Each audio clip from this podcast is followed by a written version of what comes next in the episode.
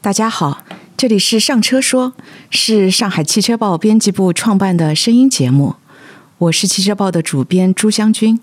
今天和我们报社的首席记者林安东一起聊聊太阳能汽车的故事。首先，请林安东和大家打个招呼吧。Hello，大家好。最近啊，小林做了个选题，在 CES 展出没一个月就申请破产，全球首款量产太阳能汽车凉了。诶，小林，你为什么觉得这个选题比较有意思啊？呃，因为我之前一直是做海外信息的收集嘛。那么在一个月之前呢，我做了一个关于 CES 的选题，就是上面有非常多的车企展出了一些最新的前沿科技。在展会上呢，Lightyear 也展出了他们最新的产品 Lightyear Two。只过了三个礼拜，他们就宣布了一些破产的新闻，所以这形成了一个非常强烈的反差，这个新闻性也是非常强的。好，那么我们这期节目。还是主要分三个部分来讨论，一个是刚才小林提到的这家反差非常大的 Lightyear 太阳能汽车初创公司它的故事；二是太阳能汽车能否商业化；三是太阳能汽车背后的特斯拉。对你没听错，现在汽车行业的故事怎么能离开特斯拉呢？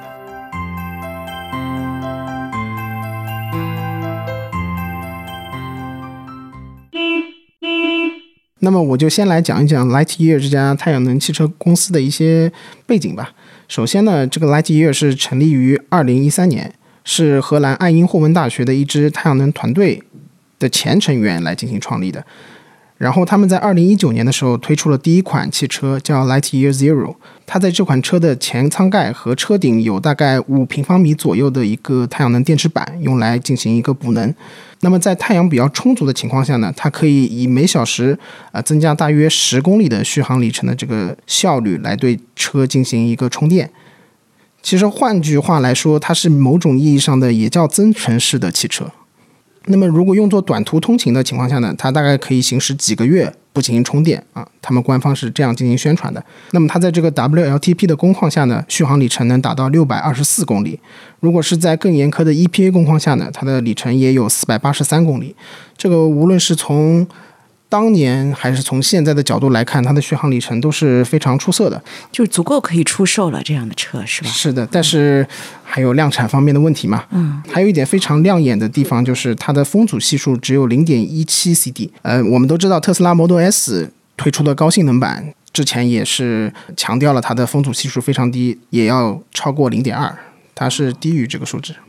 按照它的说法呢，它就是全球风阻系数最低的量产车型。听上去还是挺有吸引力的。是的，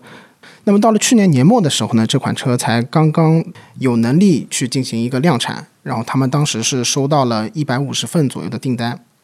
因为毕竟这款车也非常昂贵嘛，其实和特斯拉也是有点像的，当年特斯拉也推出一款非常昂贵的跑车。嗯，所以他们才上了 CES，期待一个展示之后能够呃进入商业化这样一个流程。那么实际上呢，他这次申请破产的是他的制造公司。并不影响它就是拥有这个知识产权的母公司的正常运营，所以它后续进行一个规模的收缩之后呢，它是打算在后面把所有的资源都投入到它的第二款车型，也就是 Lightyear Two 的一个量产计划。那么这款车的价格在四十万人民币左右，所以听上去是它的资金发生了一定的问题，但是它还是希望继续它的研发，是不是这样？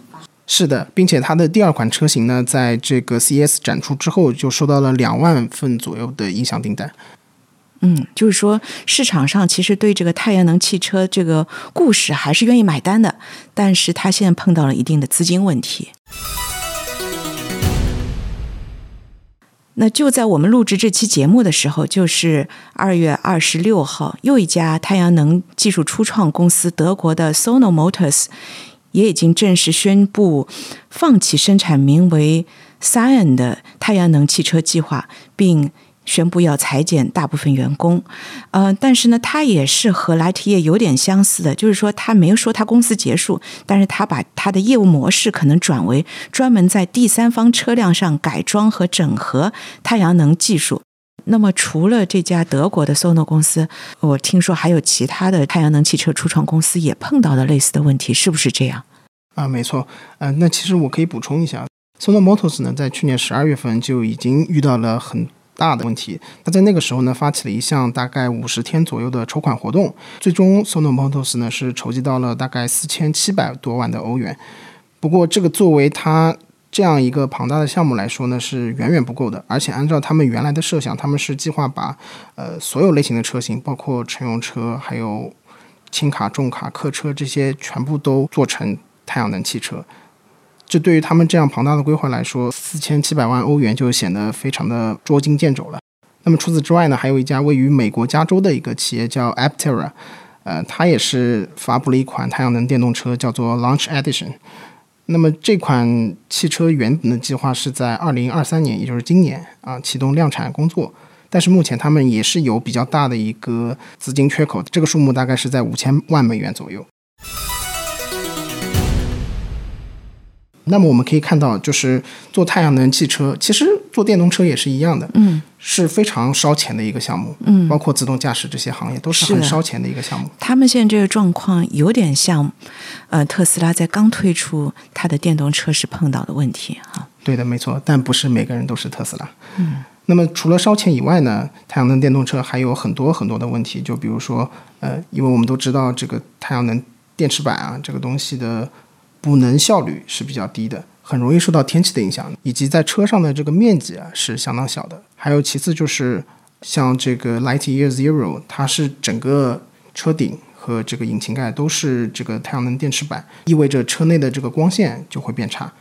嗯，我也来补充一下，太阳能汽车它作为一种新能源汽车，其实很早以前就被研发出来了，但是到目前还不能普及，有它的一定的原因。一个就是刚才小林说到的，太阳能发电的能量转化率特别低，它因为大多数都是由太阳能发电，它是为汽车当中的电池组来充电，然后再由电池组向电机供电，嗯，驱动车辆行驶。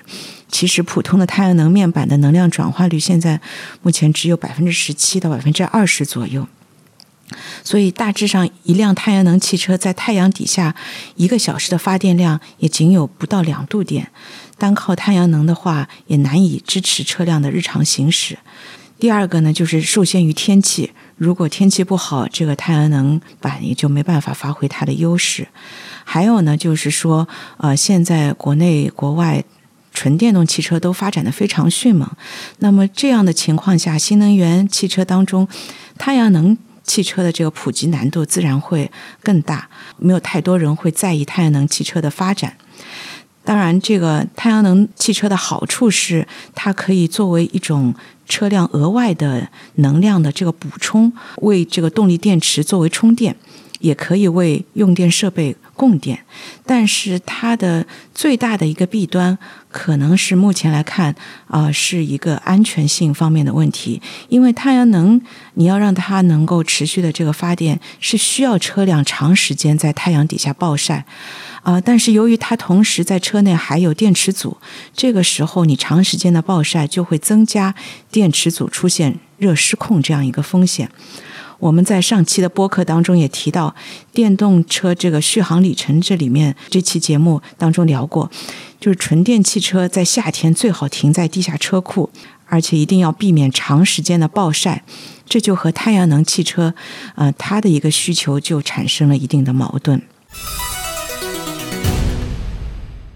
那么说到这里呢，就是大家都觉得这个太阳能汽车好像除了烧钱，技术上还有一些问题，但是它特别火，这个究竟是为什么？前一段时间，包括小林在文章当中也指出，它在 CES 上也是一个亮点。那么这个背后，我们发现了，的确在太阳能汽车背后还有一个特斯拉的身影，是不是？呃，是这样的，因为特斯拉曾经也尝试把。太阳能板安装到 Model 3上面，但是最终还是以失败告终，并且马斯克最后下了一个结论，就是认为，呃，太阳能用在汽车上的话，就是是效率最低的一种方式。他这句话一出，其实对太阳能汽车的这个打击还是蛮大的。呃，说到特斯拉，大家都知道他的这个老板马斯克，其实对太空探险和太阳能是情有独钟的。呃，其实像太阳能在火星车啊、月球车这样的太空探险当中是一个主要的动力来源。呃，就像以前这个人类探索海洋世界少不了帆船，其实现在探索太空当中，太阳能帆板就是呃能够给卫星啊、宇宙飞船啊供能，它相当于一个小型发电站，能够使这些探测器之类长期在外太空呃活动的时候能够有持续的能源。那甚至是我们喜欢的《三体》这样的世界当中，太阳能帆板它的应用也是一个亮点。相较于现实世界，三体世界当中更加重视环境保护和可持续发展，因此太阳能翻板的应用在这个小说当中也是被描绘的是非常的普及的。说到了这点，呃，我们大家应该觉得太阳能是一件挺酷的科技，是不是？对呀，没错。太阳能的话。总是在大家的幻想当中是未来的一种能源的解决方式嘛？嗯，而且是一个可持续的能源，非常清洁的能源。但是残酷的是，如果仅有科学幻想，没有商业模式，科幻的最终出路只有拍电影了。那么，马斯克他这个人特别强的地方是，他能把一种技术趋势变成一个商业上可行的模式，并且让它持续的运转下去。所以，很多投资人都愿意跟着他的方向进行投资。事实上，马斯克以前推出的第一款电动皮卡 Cybertruck 上就就有太阳能板。当然，这个太阳能在汽车上的应用也不是从特斯拉开始的，丰田啊、现代啊都有这方面的探索。但是那个时候，太阳能板最多只是锦上添花，只能解决车辆部件的一个能量问题。当时马斯克出了这个 Cybertruck 这个概念了以后，其实他当时是想让呃 Cybertruck 成为第一款规模化量产的太阳能汽车，所以估计在马斯克当时的大力推广之下，太阳能汽车呃也成了一个投资的热点。但是如果它一旦转向说太阳能在汽车上直接应用，会是一个非常低效的应用，那么我们就回到了这个刚才我们聊天的开始的地方，就是这些太阳能汽车初创公司遇到了财务困局，也就是可以理解的了。那是不是他们这些公司都遇到了财务困局以后，嗯，太阳能汽车这个故事就终结了呢？我认为这个故事还是没有结束的啊，因为马上就是三月一号，特斯拉的话呢会举办一个投资者日活动。那么在这个活动上呢，马斯克呢就要揭晓特斯拉秘密宏图的第三篇章。马斯克在之前的推文上呢透露了一些关于这次第三篇章的内容啊，总体的规划呢是将描绘地球如何走向完全可持续能源的道路。而且他也在二月一号发了一条推文，是说风能、太阳能与电池相结合，将成为地球解决可持续能源问题。水电、核能和地热能也将是该解决方案的重要组成部分。呃，所以我们可以期待一下三月一号的这一场第三篇章的宣传活动。所以说，在他的设想当中，啊，太阳能不是孤立的一种能源提供方式。如果能够和风能、电池、啊水电、核能、地热能这些结合起来，可能会是一个更有效的一个能源的解决方案。倒也的确是非常值得关注的。呃，说不定在他的计划当中，太阳能汽车会又会有新的他的重生的机会。